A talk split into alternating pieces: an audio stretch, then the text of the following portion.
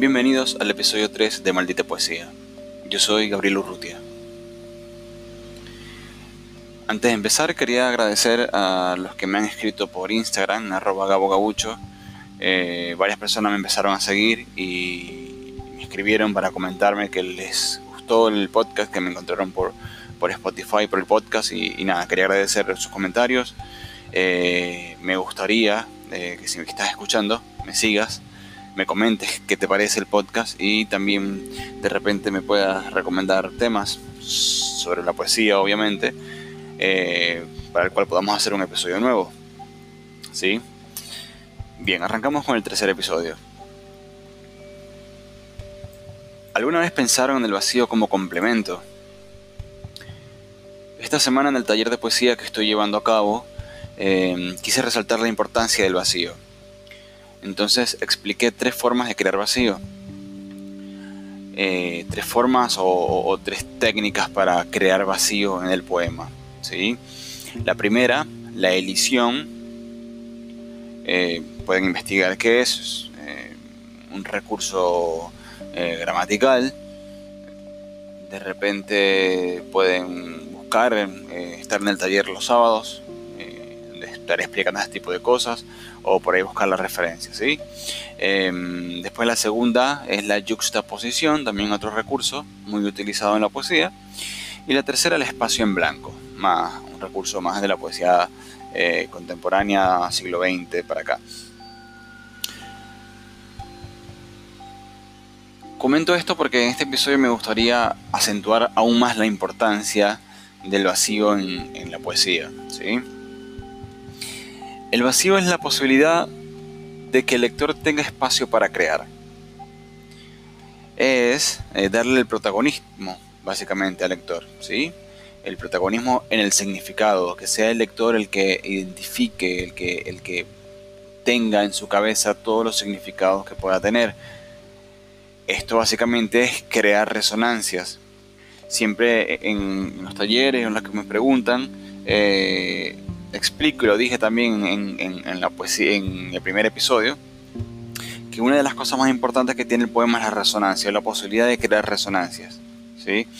En ese sentido, el espacio en blanco o el vacío realmente, eh, el espacio en blanco como una técnica para lograrlo, ayuda a que el lector tenga espacios donde crear o cosas que agregar, lo cual lo ayuda a identificarse y a encontrar en el poema resonancias, ¿sí? lo que vendría siendo la identificación con el texto, el engagement con el poema por parte del lector.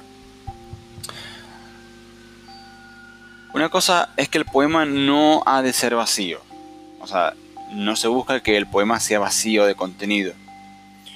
Lo que sí, como silencio de semicorcheas, contener todo en pequeñas cápsulas que se rompan a mordiscos y obviamente permitirle terreno al que no lee, lo que venimos diciendo, ¿sí? El, poema tiene que tener mucho contenido, tiene que contener mucho, pero dejar fragmentos vacíos para que el lector sea el que hile todo esto, ¿sí? Roberto Juarros dice en su poema, Callar puede ser una música.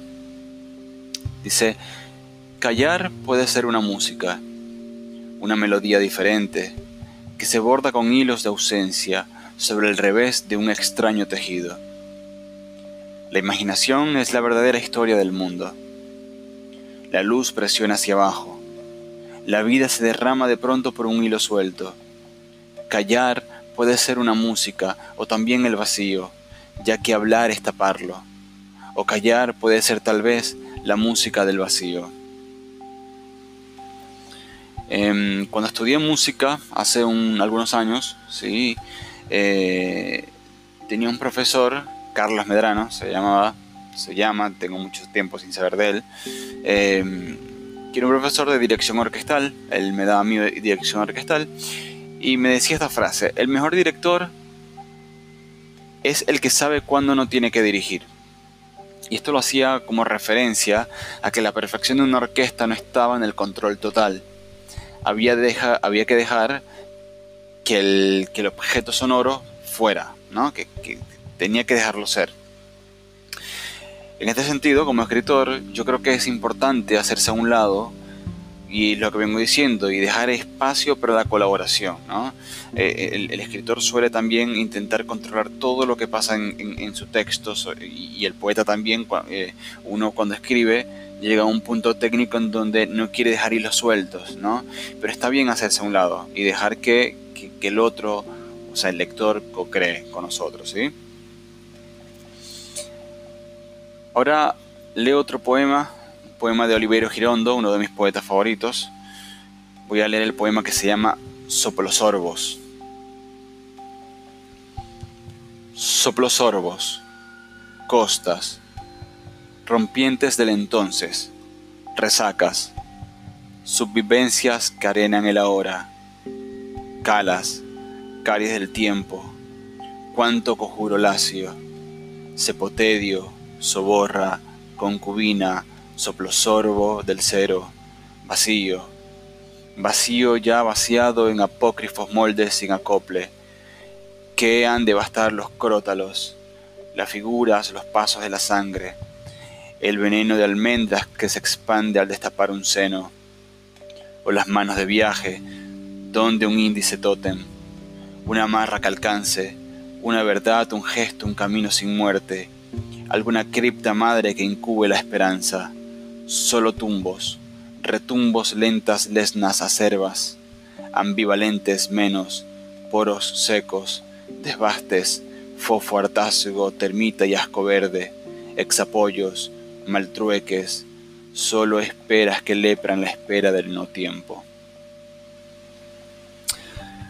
Asimismo creo también que el poema no necesita ser explicado. ¿Sí? creo que no tiene que llenar todos los espacios por decir. El poeta tiene que saber contener el dique en una cuerda floja lista para derramarse en el lector. ¿Alguna vez leyeron algún texto que los identifica? Supongo que sí, es como una de las cosas que nos hace leer, ¿no? Identificarnos en el texto. Bueno, esto solo es posible porque el poema deja puntos de conexión y es además la oportunidad de lograr los dos momentos poéticos a los que se refiere Borges, cuando al maestro le preguntan por la poesía, qué es la poesía, en algún punto él cuenta que la, que la poesía tiene dos momentos, ¿sí?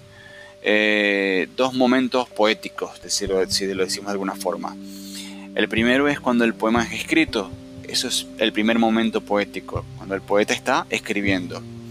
Y el segundo eh, momento poético hace referencia a cuando el poema es leído y obviamente entendido y sentido, ¿no? O sea, una lectura consciente. Creo que el cumplimiento de estos dos momentos es primordial. Un libro de poesía cerrado es solo un libro de textos aleatorios, ¿sí?